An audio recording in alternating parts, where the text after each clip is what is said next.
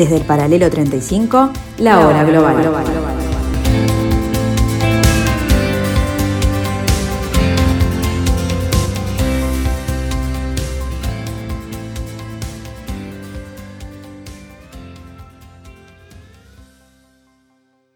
Muy buenas tardes amigos, bienvenidos a este martes 3, 3 del mes de mayo del 2022. Este nuevo capítulo de la hora global en este 1170 AM de vuestro dial que ya comenzamos. Euronews, eh, 24, algo de Radio Televisión Española, para que podamos abrir la ventana y ver lo que está sucediendo en el mundo en estos minutos. ¿Cómo reconocer que asesinaron a sangre fría civiles inocentes, a simples campesinos que luego hicieron pasar por rebeldes muertos en combate? ¿Y cómo explicar todo eso delante de las familias de esas víctimas? Ese es el lacerante ejercicio que están llevando a cabo en Colombia un grupo de exmilitares que por primera vez están admitiendo en público su participación en el asesinato de al menos 120 personas en la región de Catacumbo entre 2007 y 2008. Maquinamos hicimos un, un teatro para mostrar un supuesto combate por la presión que había de los altos mandos. Yo ejecuté, yo asesiné familiares de los que están acá. Le arrebaté la ilusión a sus hijos el presidente estadounidense Joe Biden y su homólogo mexicano Andrés Manuel López Obrador hablaron telefónicamente. El tema central fue cómo controlar la migración en medio de una tensión, pues la Casa Blanca quiere acabar una orden que permite la expulsión de migrantes para evitar la propagación de COVID-19. Y México está preocupado porque esto pueda incrementar el paso fronterizo. ¿Y cuáles son las diferencias que tienen sobre el llamado Título 42? La medida del título 42. El levantamiento de esta medida se, daría el 23 de mayo. Esto es importante tener en cuenta el levantamiento de esta medida porque esta medida, usted lo mencionaba, habilitaba a la patrulla fronteriza en la frontera entre México y Estados Unidos expulsar a cualquier inmigrante que haya entrado a Estados Unidos con el pretexto de salud pública de cara al COVID-19. El aumento de la violencia llevó al presidente de Ecuador a tomar la decisión. He declarado estado de excepción en las provincias del Guayas, Manabí y Esmeraldas, efectivo desde la medianoche de hoy. Una medida que se extenderá por al menos 60 días. Ahí se movilizarán 4.000 policías y 5.000 militares y además regirá el toque de queda nocturno para algunas parroquias de localidades como Durán.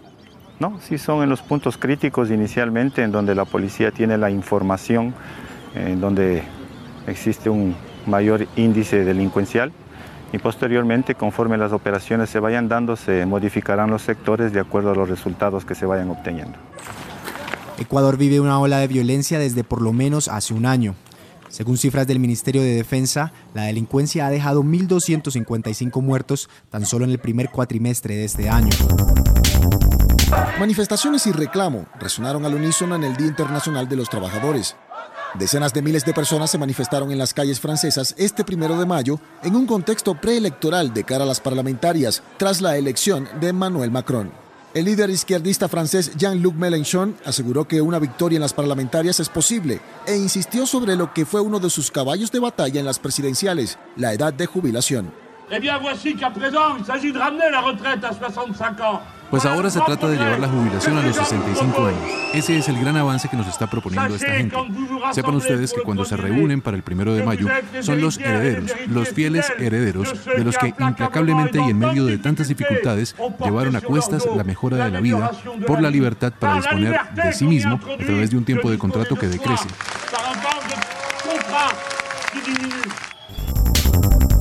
Como decíamos, crece la polémica por el caso del espionaje con Pegasus. Los partidos independentistas han llevado hoy su ofensiva al Congreso y al Parlamento de Cataluña pidiendo la dimisión de Margarita Robles. Enseguida estamos en Barcelona, vamos a empezar en el Congreso de los Diputados, donde Pedro Sánchez ha pedido reconstruir la confianza, pero ese llamamiento, Macarena Bartolomé, no ha logrado rebajar la tensión. Por muy comprensivas, por muy empáticas, dicen los, em, los independentistas que hayan sido las palabras de Pedro Sánchez, no sirven para nada. Quieren como mínimo una comisión de investigación independiente. Aquí en el Congreso insisten en que lo ocurrido es muy grave, escandaloso. Y en el punto de mira, en la diana, los independentistas, pero también Unidas Podemos, colocan a la ministra de Defensa como máxima responsable del CNI. Piden abiertamente su dimisión. Para los soberanistas, la intervención de Margarita Robles aquí en el Pleno ha dejado claro que ha habido un espionaje masivo. La ministra de Defensa responde que tendrán que callarse cuando se conozca toda la información, cuando conozcan todos los datos. Después de que Bélgica frenara las intenciones de la justicia ecuatoriana de extraditar a Rafael Correa, el expresidente ha declarado que la concesión de asilo político con estatus de refugiado es una prueba de que es víctima de una persecución política, unas acusaciones que niega el canciller del país andino. El exmandatario, que reside en Europa desde que terminó su legislatura, fue condenado a ocho años de prisión por cohecho por el caso Sobornos. Ecuador ha solicitado en varias ocasiones su detención preventiva. La última petición de extradición la hacía hace unos días la Corte Nacional de Justicia. En sus redes sociales, Rafael Correa tachaba al titular del órgano judicial de payaso y de ser un títere del gobierno. El expresidente, que asegura que puede viajar por todo el mundo menos por su país, no ha descartado su regreso a la vida política. Nueva Delhi, la capital de India, envuelta en una nube de humo tóxica desde el martes, cuando estallaba un incendio en uno de sus vertederos de basura. Es más alto que un edificio de siete plantas y más extenso que 50 campos de fútbol. Todos los años hay un incendio, es un riesgo para la vida y nuestro sustento, pero ¿qué le vamos a hacer?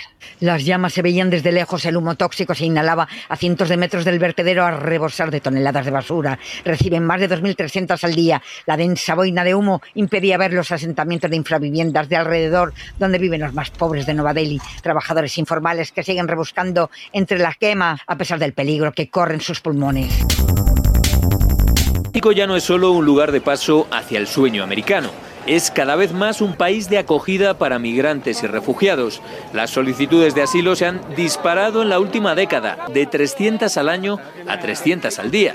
México es ya el tercer país con más solicitudes de asilo en el mundo, solo por detrás de Estados Unidos y Alemania. Fueron, según ACNUR, más de 130.000 los extranjeros que el año pasado buscaron protección en el país, la mayoría haitianos, seguidos de hondureños y cubanos. Muchos de ellos solo quieren los papeles para seguir hacia Estados Unidos. No hay paz para uno de los países más jóvenes del mundo. Sudán del Sur, que se independizó de Sudán hace más de una década, es un estado fallido y su población está entre las más pobres de los pobres. Los nuevos brotes de violencia de los últimos dos meses han dejado casi un centenar de muertos y cerca de 40.000 desplazados, según la ONU. Lo peor está en los condados del norte del país, donde grupos de jóvenes armados han decapitado, violado y quemado a civiles. También han arrasado aldeas, robado el ganado y saqueado almacenes con ayuda humanitaria. Tampoco llegan imágenes de uno de los rincones olvidados del mundo, pero este vídeo, facilitado por Médicos Sin Fronteras, muestra cómo los desplazados, la mayoría mujeres y niños, viven casi a la intemperie, en improvisados refugios hechos de palos, telas y plásticos. No tienen ni lo básico, solo las hojas de los árboles que las madres cocinan con el poco agua de los pozos para sus hijos. La ONG Médicos Sin Fronteras ha repartido alimentos y material para unas 10.000 familias e instalado clínicas móviles para atender a enfermos y heridos, pero comienza la estación de las lluvias y hay riesgo de malaria y cólera. Por eso piden ayuda urgente para esta población que huyó de la guerra de Sudán en 2011 para formar su propio país. Pero las luchas tribales por los recursos naturales pueden acabar con este joven país, Sudán del Sur, que sigue sin vivir en paz.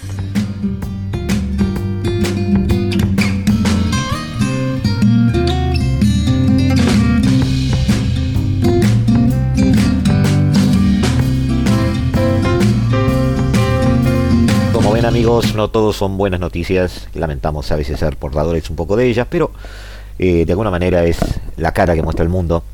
Sabemos que hay otras caras, sabemos que hay otros lugares, sabemos que hay otros ánimos. Ya avanzamos, les pedimos que se reencuentren con nosotros en unos instantes. No se vayan, sigan allí y seguiremos en el segundo bloque de la hora global donde hundiremos el cuchillo en eh, el perfil de la geopolítica eh, y política interna de la nación francesa.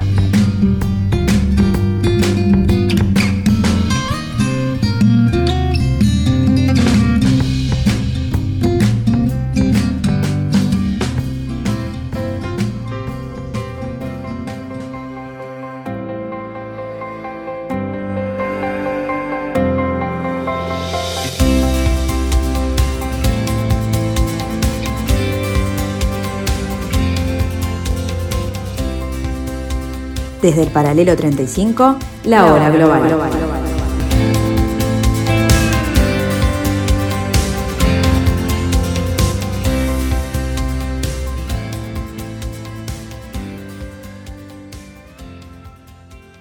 Pues estuvo en Sergi, esto es a 30 kilómetros al noroeste de París. Efectivamente, al tercer día no resucitó, pero sí reapareció el presidente en medio de un montón de personas en el mercado de esta, de esta pequeña ciudad, una ciudad que votó en 76% por él en esta segunda vuelta, pero que en la primera había votado mayoritariamente por eh, Jean-Luc Mélenchon. En todo caso, pues eh, allí fue recibido un poco por aplausos, pero también algunos abucheos. Él lo que dijo es que lo que quería hacer es seguir estando ahí junto a los franceses, junto a las francesas, tal y como lo había hecho en la campaña, pues que su nuevo mandato iba a ser ese. Se puede ser quizás ese nuevo método del que nos había hablado el pasado domingo en su discurso en la Torre Eiffel, cuando él hablaba precisamente de una idea de reinvención. En todo caso, estuvo allí diciendo que es una ciudad donde tiene, pues que tiene bastantes problemas eh, sociales, bastantes problemas económicos, especialmente en la juventud, y que él estaba haciendo allí más que acto de presencia, ese eh, entendiendo y queriendo escuchar también lo que dicen los franceses. En medio de toda esa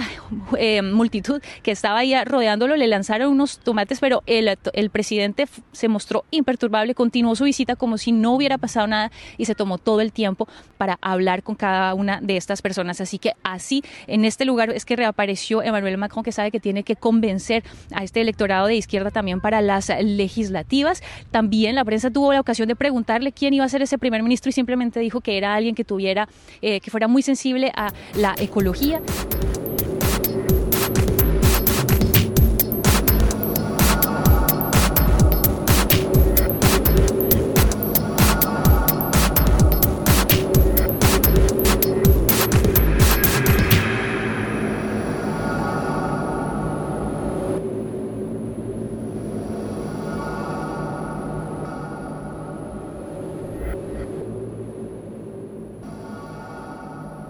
El resultado de la contienda entre los dos candidatos a la presidencia francesa, el líder más joven de Francia desde Napoleón y la tres veces aspirante a convertirse en la primera mujer presidenta de la nación, nunca estuvo definido para ninguno de ellos más allá de los esfuerzos publicitarios. Después de una primera votación muy reñida entre 12 candidatos hace dos semanas, con sorpresas y certezas, los dos más votados se enfrentaron en un balotaje que dio luz verde para más Macron durante cinco años más. La discusión sobre si fue una victoria pírrica o no se podría instalar. Le Pen logró más de 13 millones de votos, por lo que puede decirse que sigue creciendo. El empoderamiento de grupos de derecha en Hungría, Polonia, Alemania, Italia o incluso España instala más sonrisas en la derecha que en el resto del espectro político. Las giras de los candidatos, revestidas de una pompa nostálgica, de una potencia que una vez fue, eh, se podrían catalogar hoy, tristemente, como un viaje por la Francia que nos llega a fin de mes. Estamos con Julio Burman, profesor de Geopolítica de la Universidad de Buenos Aires, doctor en Ciencia Política del Instituto de Estudios Políticos de París. Y Julio, te lanzamos ya la primera pregunta, o por lo menos el primer acercamiento. Antes de asumir este comentarios sobre la derivada ideológica de los franceses, tengo que hacerte una pregunta que me parece bastante relevante. La publicidad de Macron apuntaba a la seguridad de una gestión, a la continuidad de una figura presidencial, centralizadora, y en un no a Le Pen. ¿Los franceses votan una ideología o votan una persona? Bueno, una característica de, las democracias contemporáneas es que se están fortaleciendo opciones más radicalizadas. Eso es una característica que puede tener que ver con aspectos económicos, estructurales de una sociedad con nuevas demandas y nuevas angustias, o también puede tener que ver con una lógica de los partidos políticos contemporáneos. Eh, hay dos explicaciones que son totalmente alternativas. Si vamos por la segunda, que ahí me interesa un poco más como politólogo, yo creo que la fragmentación de los sistemas de partidos en muchos países, eh, que trae a su vez también nuevas perspectivas geopolíticas a la discusión política doméstica, cosa que no estaba presente tal vez en la década del 80 del siglo XX o del 90 del siglo XX, eh, también hace que aquellos partidos más pequeños tengan como estrategia dominante la consolidación de núcleos duros o de nicho. Por lo tanto, eh, hay una morfología del sistema de, partidos que dice, cuando tenés muchas opciones, vos dijiste que eran 12 justamente en la primera vuelta, hay una tendencia a la radicalización, mientras que cuando tenés pocas opciones, hay una tendencia hacia el centro, porque los partidos tienen poco, eh, poco volumen de, eh, de, núcleo duro y tienen que ir a buscar otro tipo de, eh, otro tipo de, votantes. Esto es un poco lo que dice la teoría convencional. Yo también creo que eso no alcanza, porque buena parte del ascenso de los nacionalismos en Europa tiene que ver con una, una nueva corriente crítica a la Unión Europea o al lugar de Europa en el mundo que se está produciendo en el seno de los países y que se había dado por sentado en los años 80, 90, sobre todo cuando se firma Maastricht, que no había más discusión en Europa sobre la europeidad de los países y por lo tanto de las políticas económicas de los países. Creo que el Brexit, Le Pen y otros casos que recién mencionabas, lo que introducen es justamente discusiones sobre modelos, algo que en América Latina tenemos mucho más a flor de piel, ¿no? que los modelos se discuten en las elecciones. En Europa no se discutían los modelos, ahora sí. Me parece que no debe confundirse con los ejes o de etiquetas de tipo izquierda-derecha que estamos tan acostumbrados en, Latinoamérica, ¿no? Eh, creo que te estás refiriendo a algo que se escapa un poco de eso. Yo creo que sí. O sigue ese esquema. Obviamente, eh, yo creo, bueno, en el caso particular de Francia, la etiqueta izquierda-derecha funciona bien porque ellos inventaron la etiqueta y eh, digamos que está bastante eh, adaptada al caso francés, ¿no? De un, Estado centralizado. bueno, hay muchas características del Estado francés que se condicen con este eje, ¿no? Países como la Argentina o, México, países grandes y federales, tal vez tampoco encaje bien en este eje, ¿no? En Uruguay sí funciona bien, pero bueno, tiene que ver con otras cuestiones. Eh, o, relativamente bien, tampoco quiero meterme en este tema. Lo que pasa es que a, pesar de hablar del modelo, eh, vemos muy personalista la, ponencia de cada uno, ¿no? estamos basando mucho en las personalidades de ellos, de repente, eh, más allá de lo que piensen en algunos, en algunos temas. En este caso particular, y si bien es cierto que muchas veces esta discusión de modelos es un poco, se da detrás de bambalinas y, muchas veces el votante parecía identificarse con una persona, pero no casualmente es siempre con la misma persona a través del tiempo, por lo tanto hay eh, una condonación de, una validación de las ideas. Eh, en este caso creo que lo nuevo, perdón por ser reiterativo, es la identidad de Francia, porque em, en Francia se venía discutiendo en términos izquierda-derecha, con mayor o menor nivel de radicalización dependiendo de cada temporada electoral, pero la identidad de Francia se discutía en términos bastante moderados, ¿no? Había algunas opciones más autonomistas respecto de Estados Unidos y otras opciones más europeístas. Parecía que Sarkozy había disuelto ese, debate y junto con el enfrentamiento eh, Sarkozy-Hollande se, se, había construido una nueva Francia más atlantista, más occidental, que había dejado de discutir todo esto. Sin embargo, desde hace 50 años había un pequeño partido en Francia que fue creciendo con el correr del tiempo, que justamente nació para discutir esa cuestión, ¿no? que es el Frente Nacional, ahora llamado Acuerdo Nacional. Es un partido que, bueno, obviamente con el correr de las elecciones va ganando apoyo y esa ganancia de apoyo fue en desmedro de una cierta eh, flexibilidad del discurso. Hoy el discurso del Frente Nacional no es tan duro como el que era antes porque justamente está capturando un nuevo votante y eso implica flexibilizar algunas propuestas y permitir que se incorporen más personas al electorado. Pero no es menor que el Frente Nacional ya hoy es el partido de la derecha francesa, reemplazó al golismo tradicional. De hecho, el partido Acuerdo Nacional de Marine Le Pen se reivindica como golista, cuando el partido de Jean-Marie Le Pen era antigolista. Eh, el problema que tiene el partido de Marine Le Pen es que es muy personalista para ser un partido francés. Eh, es un partido complejo, con mucha implantación regional. Es el partido más grande de Francia por lejos, el Frente Nacional. Macron no tiene un partido político real es un partido político muy nuevo, sobre la base de, muchos independientes. Macron armó el partido eh, pidiendo por avisos en los diarios a la gente que mande currículum para incorporarse como dirigentes y candidatos. O sea, es un modelo muy distinto al partido que conocemos. El Frente Nacional es un partido bastante convencional, pero muy personalista, ¿no? Y eso es lo que, lo que produce cada tanto divisiones internas, fracturas, porque hay gente que no soporta el personalismo de Le Pen sobre una población de 67, casi 68 millones de habitantes. Los votos de la segunda vuelta fueron 35 millones con una importante abstención. Macron un 58 y pico por ciento, Le Pen un 41.45. Ambos candidatos hablaron mucho de Francia, pero también mucho de Europa, frente a una Le Pen disruptiva que prometía desmarcarse de la OTAN, acercarse a Rusia y casi podría decirse que vivir sin Europa. Macron hablaba de la identidad europeísta, una Francia multicultural y obviamente se veía como asumiendo un liderazgo europeo claramente acéfalo desde el retiro de Merkel. ¿Qué tanto influye, influye este, Europa en estas elecciones? ¿O es solo relevante en lo, interno? Hay algunos discursos que tal vez sean un poco exagerados porque justamente el, perfil de Macron, eh, digamos que potenció buena parte de este debate porque quería capturar el, voto europeísta que eh, es importante. O sea, él agitó la idea que Le Pen quería sacar a Francia de Europa, tipo Brexit, y en Francia hay una mayoría clara de eh, europeístas que quieren seguir perteneciendo a la Unión Europea. Ojo que Marine Le Pen no quería sacar a Francia de Europa, pero bueno, Macron jugó con esa idea hasta el final y le resultó bien.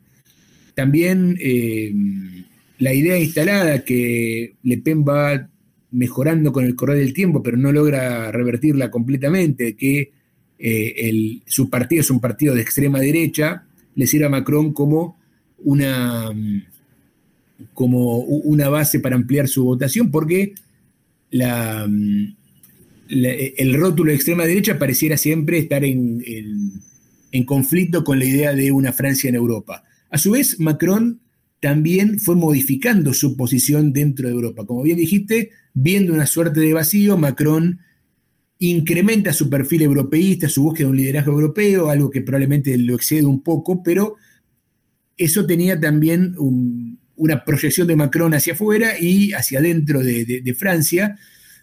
Y en esa búsqueda de un liderazgo europeísta, Macron muta un poco su liberalismo inicial hacia una posición un poco más soberanista. ¿no? También Macron empieza a hablar de Gaulle, de una Francia eh, que tiene que liderar a una Europa con una identidad un poco más autónoma respecto de los Estados Unidos. Tenés ahí una diferencia con lo que es, puede ser una campaña norteamericana, ¿no? Es decir, eh, están más centrados en sí mismos. La sí, pero insisto, creo que, bueno, y, sí, creo que le dieron resultado. no ha mostrado usarlo hasta ahora. No, eh, Europa es, una, es otra cosa porque. No, ojo que no coincido que en Estados Unidos la política exterior no sea determinante de votos en la, elección presidencial.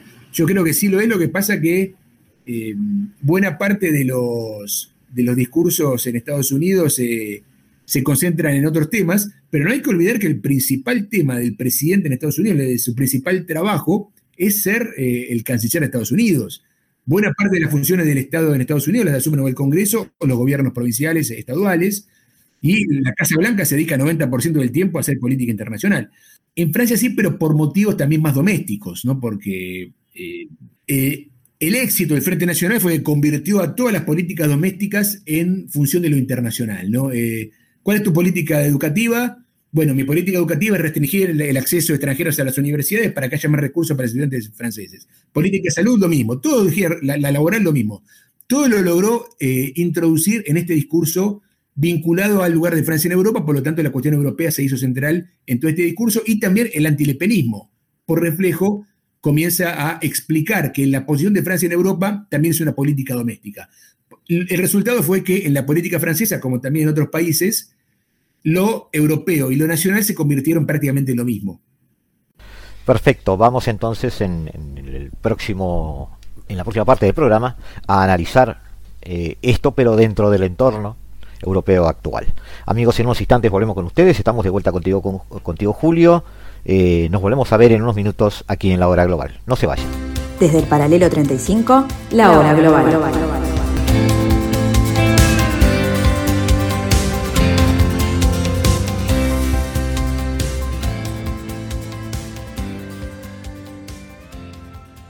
Bueno, seguimos con Julio. Eh, ¿Cómo debo decirlo? ¿Pullman? Bullman, sí. Bullman, perfecto, vamos bien así entonces. Eh, estábamos acercándonos a Macron. Estamos bajando un poquito un nivel de análisis en un sentido un poco más detallista, tomando la óptica de la gente, la gente de la calle, como me gusta decir a mí. Macron ha enamorado, buscando un punto, un punto de vista objetivo. ¿Hay quien lo haya votado porque no tenía más remedio, por ejemplo? ¿Hubo un voto más no Le Pen que pro Macron? A muchos sorprende la aparición de Semur, por ejemplo, pero eso indica en cierta medida que hay un mérito para una mirada crítica, me parece. Porque este tipo de... Ahí está. Me gustaría un poco tu mirada sobre Macron. Sobre este punto que señalabas, los estudios de Ipsos, una encuestadora francesa muy conocida, calculan que el 40% del votante de Macron en la segunda vuelta fue anti-Le Pen. Ah, mira. Eh, Me sorprendés con la cifra. Claro, bueno, no por nada, eh, eso implica un límite para Macron, porque significa que ahora que dentro de un mes y pico va a haber una, la elección de la Asamblea Legislativa en Francia, e, ese número para Macron es eh, alarmante porque significa que él va a tener una competencia fuerte en, las elecciones legislativas e inclusive con la, la posibilidad de, perder posiciones. Inclusive hay que recordar que de la Asamblea Legislativa surge la figura del primer ministro, por lo tanto si Macron perdiese las elecciones legislativas, entonces podría ya tener un primer ministro de otro partido, hasta podría ser Marine Le Pen su primer ministro. No creo que los franceses voten eso, porque hay eh, sobre la, relación entre presidencia y, asamblea legislativa, hay una institución que separa las elecciones, pero también hay una cultura política francesa que consiste en que el votante tiende a darle eh, el apoyo al presidente no bloqueándole el primer ministro. ¿no? Eh, o sea que puede también darse el hecho de que haya votantes que no están muy entusiasmados con Macron, pero que lo apoyen a su partido en marcha para la legislativa para impedirle un problema, ¿no? Eh, sin embargo, me parece que no habría que descartar esto, sobre todo entre los votantes de Mélenchon, que es el, candidato de izquierda que salió tercero, cerquita de Le Pen en la primera vuelta. Quedó muy dolido, ¿no? Sí, pero también creo que quedó con una suerte de bloque unificado, porque eh, Mélenchon fue muy, eh, muy explícito en su apoyo a, Macron, pese a que lo había combatido muy fuertemente, como un límite a Le Pen. ¿no? Y los estudios también muestran que probablemente casi todo el votante de Mélenchon, o el 90%, poquito menos, pero 80 y largo por ciento, siguió la línea. Pero ese votante, si queda identificado con Mélenchon para las legislativas, se va a ir en bloque a Mélenchon y eh, eso podría poner a Mélenchon como un posible eh, candidato a tener buen desempeño en la legislativa y hasta ser primer ministro de Macron si le llega a ganar. Eh, yo creo que Macron todavía tiene un desafío importante dentro de un mes y medio.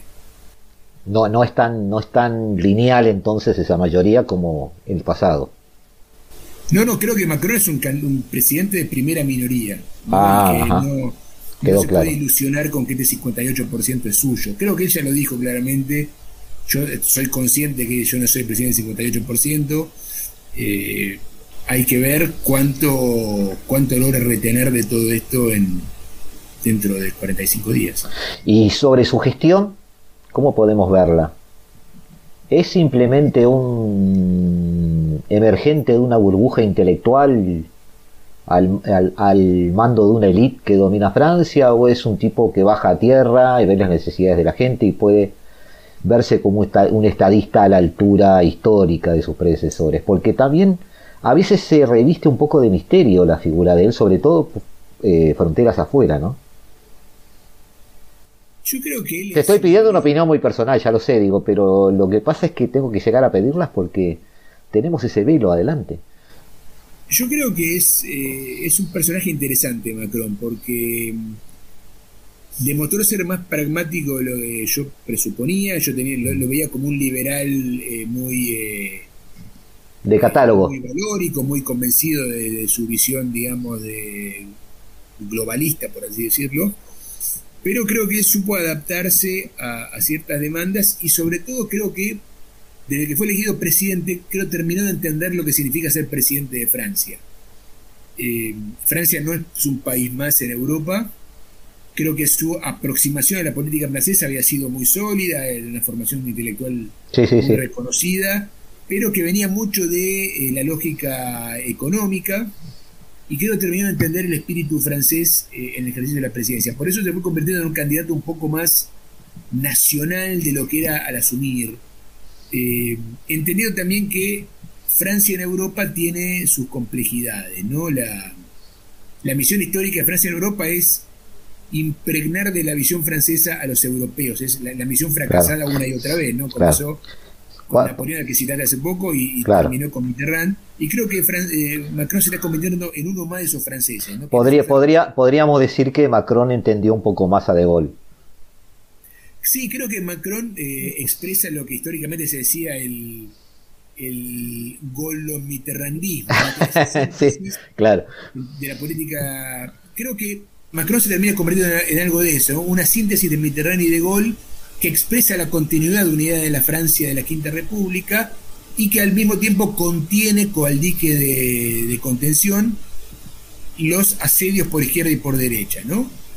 Eh, Macron, digamos, renunció a ser el político novedoso, que era una etiqueta que tal vez no le iba a corresponder, y se convirtió paradójicamente en, en la continuidad de Francia, ¿no? Y, y, eso fue una movida interesante que logró armar. Ahora, según muchos, traemos todo esto al entorno, Putin y su guerra ha jugado un papel en esta elección. Yo he señalado, yo personalmente he señalado que Le Pen había tenido el mérito de romper ese techo de cristal que implicaba ser radical en un país políticamente correcto. Un poco lo que tú dijiste con otras palabras, es decir, alguien de extrema derecha tiene como un techo en Francia y de alguna manera eh, expulsando a su propio padre del partido, suavizando su imagen, mostrándose presidenciable, Le Pen había logrado avanzar en ese terreno fangoso, digamos. Eh, pero a la vez ella misma se construye otro techo, esto según mi interpretación, ¿no? Mostrándose demasiado afín a la figura de Putin, en un momento clave en la historia europea. No podemos negarlo. El mismo Macron puede decir en contrapartida que su distanciamiento justamente de Putin, incluso su enfrentamiento con Moscú, podría haberle jugado a favor ¿Tú ves que eso fue la dinámica, fue así? No me queda claro, porque si hubiera sido así, yo hubiera esperado un problema más grande para Le Pen. Sí. Eh, de hecho, en algún momento de la campaña, algunas encuestas, probablemente exageradas, decían que eh, Semur, el otro candidato de ultraderecha, estaba, que, de hecho Semur es un candidato más, eh, más rústico en su ultraderechismo, ¿no? con mucha diatriba contra los inmigrantes, cosa que Le Pen dejó de hacer pero bueno, se muere un momento, parecía que iba segundo y se atribuía eso a, al tema Rusia, ¿no? Es, todavía no había sucedido. Ahí hubo un, descenso de Le Pen. Apenas invade Putin Ucrania, el Le Pen se, distancia de Rusia, pero con cierta. Eh, interesantemente, poco antes de la invasión Ucrania, Le Pen había presentado un, un documento de la política exterior de su, de su posible gobierno donde hablaba justamente de eh, iniciar un nuevo diálogo con Rusia, ¿no? del cual se quería beneficiar como eh, mercado, bueno, con otros, eh, otros temas. El Le Pen, entonces, cuando Putin invade Ucrania, critica la invasión mucho más moderadamente que el resto de la política francesa, pero se opone a las medidas económicas, de sanción económica a Rusia, diciendo que eso iba a terminar afectando al campo francés, que es uno de los núcleos duros del votante lepenista. Sí. Así que bueno, creo que ella logró con cierto éxito sortear ese problema y creo que lo que logró en primera vuelta y en la segunda vuelta eh, nos muestra que no fue afectada. Ella ganó votos respecto a la elección anterior, no perdió, así que creo que el factor Putin fue menor. Claro, igual me resulta interesante eso que decís porque ese documento eh, hace tres años lo hubiera suscrito Merkel, por ejemplo, que fue la gran artífice de un acercamiento a Rusia real. Toda la política alemana había propuesto el acercamiento a Rusia porque se, claro. se ató de manos a, la alianza con Rusia cuando se decide desnuclearizarse, ¿no? Claro. Alemania es el gran importador de gas y petróleo rusos, con, con un involucramiento muy activo de la élite política alemana en toda esa relación, eh, y además Merkel siempre entendió que si ella se arrogaba la función de contener a Putin desde una visión europea, Merkel eh, aumentaba el poder geopolítico de Alemania en Europa, lo cual me pareció muy interesante, porque em, si la función de la Unión la fusión histórica de la Unión Europea y de Alemania dentro de ella, como el país más aliado de Estados Unidos dentro de Europa de la posguerra, es la contención a Rusia en nombre de Estados Unidos, la geopolítica europea se diluía. Merkel, eh, en una sintonía fina de su política internacional, logró convertirse ella misma en la contención a Putin. Y esa contención implicaba una relación con Putin. Claro, ahora, bueno, me viniste al pie para la próxima pregunta que yo pensaba llevarla en un terreno, este, te iba a decir que te iba a arrastrar un poco mi terreno preferido, pero sos profesor de geopolítica, así que no puedo decir más eso. Este, me apasiona realmente la, disciplina. Em, tú ves un poco, muchísimo mejor que yo la sociedad política europea. Hubo algunos adjetivos en los últimos tiempos, como sumisión, decadencia, servilismo, sin personalidad propia, irrelevancia, todo para describir la conducta de la Unión Europea pintándola como corriendo detrás de Estados Unidos. Incluso se pone como ejemplo el incómodo lugar en que quedó Francia en el tema AUKUS, por ejemplo. Eh, ¿Sigue estando el liderazgo en manos del eje franco-alemán? ¿Eso se ve? ¿Es palpable? ¿Se ve Europa como una potencialidad o como un problema? Porque está, de hecho, agrupando ya más de una veintena de países con problemas diferentes y se empiezan a notar las costuras, ¿no?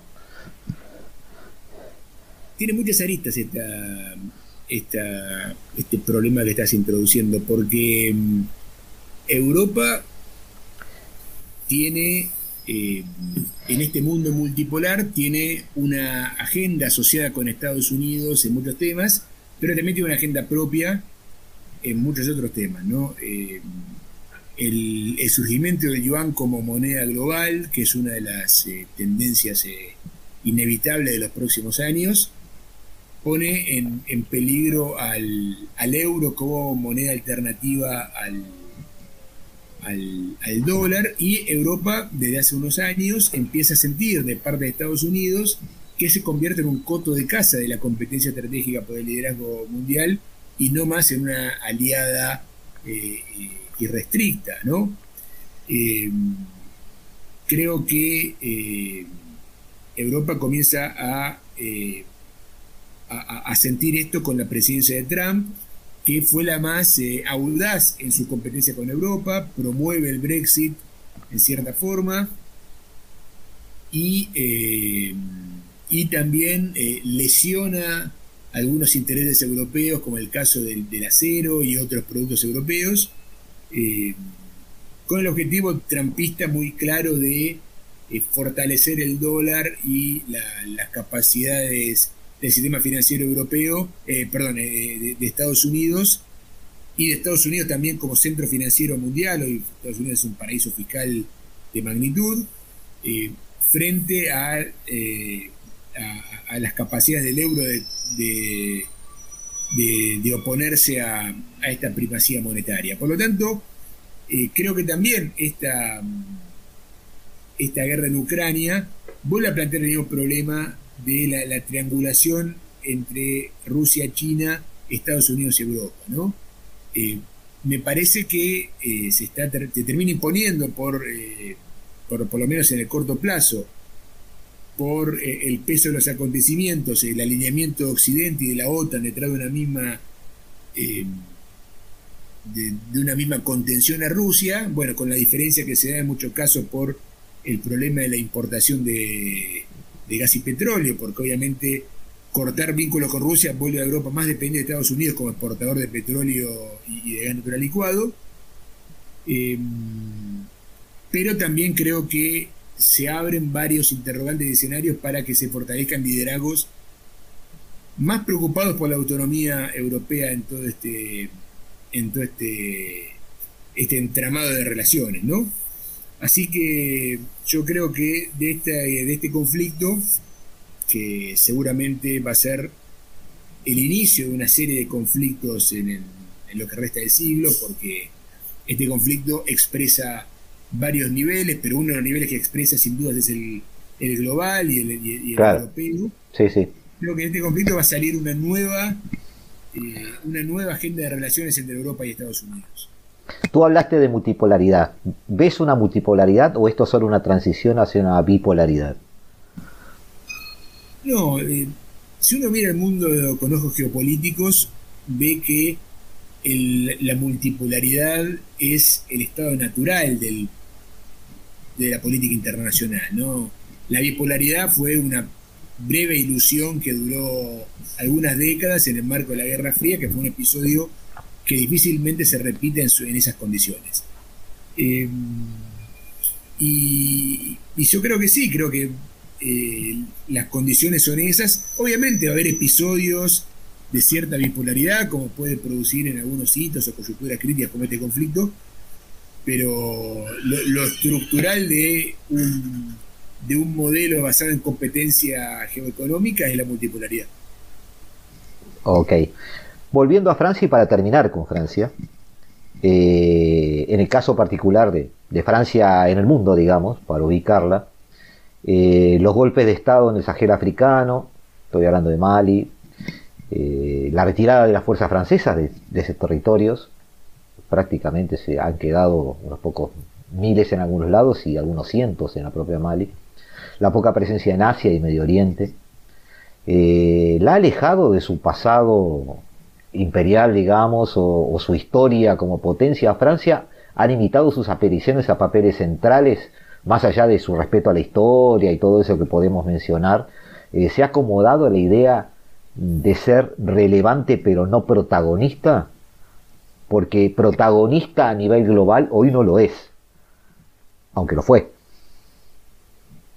Yo creo que no, creo que hay una un espíritu latente en la política francesa de añoranza de ese protagonismo. Sí. También existen en Gran Bretaña, en menor te, te, iba, a comentar eso, sí. En Gran Bretaña es palpable, lo, lo, lo, sé.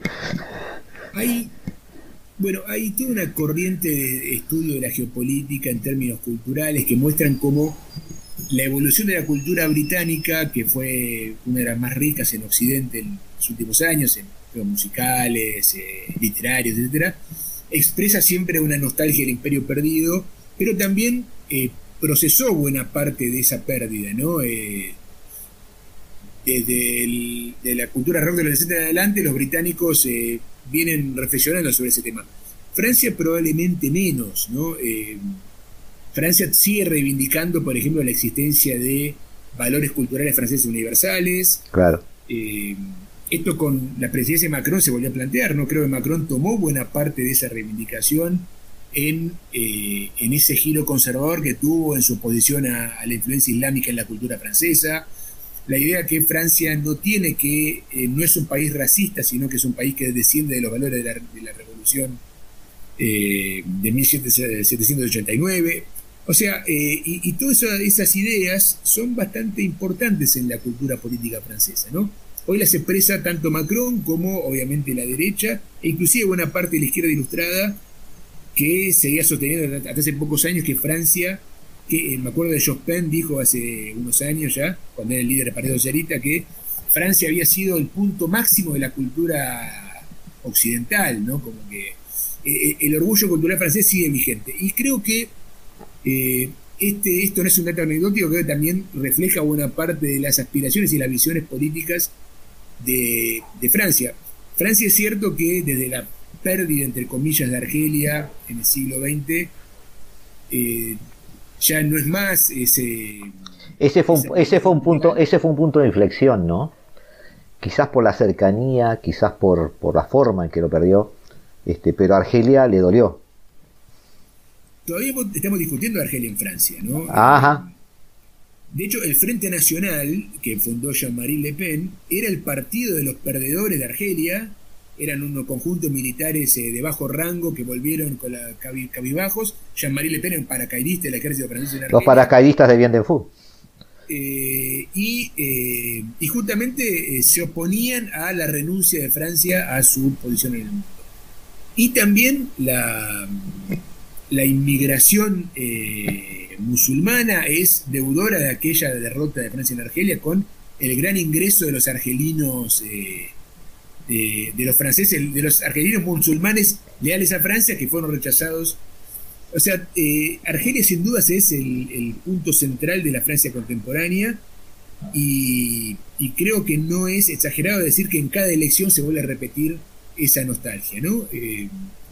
Por lo tanto, yo creo que eh, el macronismo vuelve a expresar esa intención francesa de por lo menos liderar Europa y el Brexit también ayudó un poco, ¿no? Porque sin Gran Bretaña, Francia es la única potencia nuclear en Europa y frente a la posibilidad de que una Europa se remilitarice al margen de su convenio con la OTAN, que es una idea que está en marcha hace varias décadas, hoy Francia tiene, eh, perdón, Europa tiene misiones de paz, eh, tiene más misiones de paz de la Unión Europea que Naciones Unidas, eh, tiene una coordinación de ejércitos nacionales al margen de la OTAN.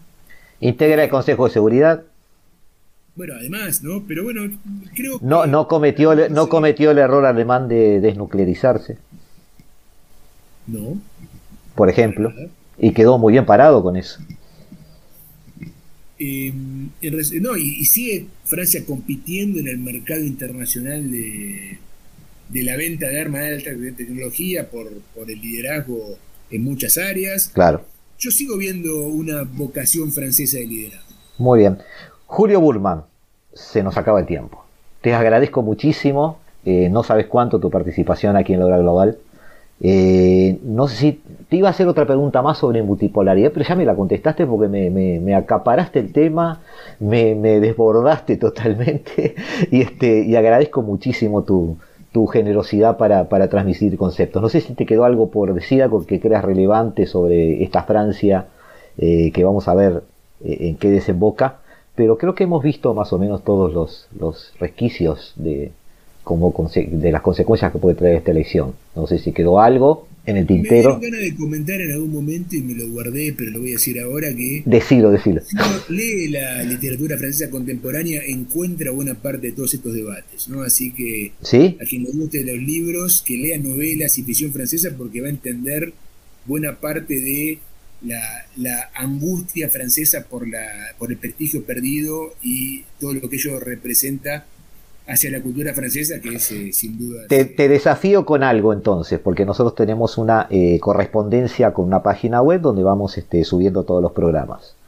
Eh, mandanos sugerencias y se las hacemos llegar a los oyentes. ¿ah? Libros, películas, nosotros colgamos en la página web los links y, este, y los sugerimos a los oyentes.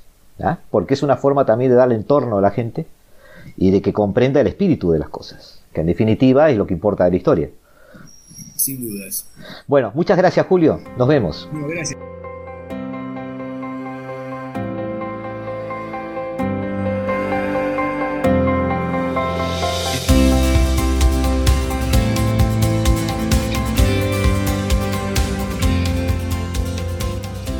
Y hasta aquí hemos llegado amigos en este martes donde hemos analizado junto a Julio Burdán esta, esta Francia por dentro, para tratar de entender hacia dónde puede ir este último periodo de Emmanuel Macron. Nos volvemos a encontrar como cada martes y cada jueves, siempre lo repito, a las 15 horas, aquí en el 1170M, vuestro dial, aquí en la hora global, aquí en la programación de Radio Mundo. ¡Que viva la radio! Desde el paralelo 35, la hora global.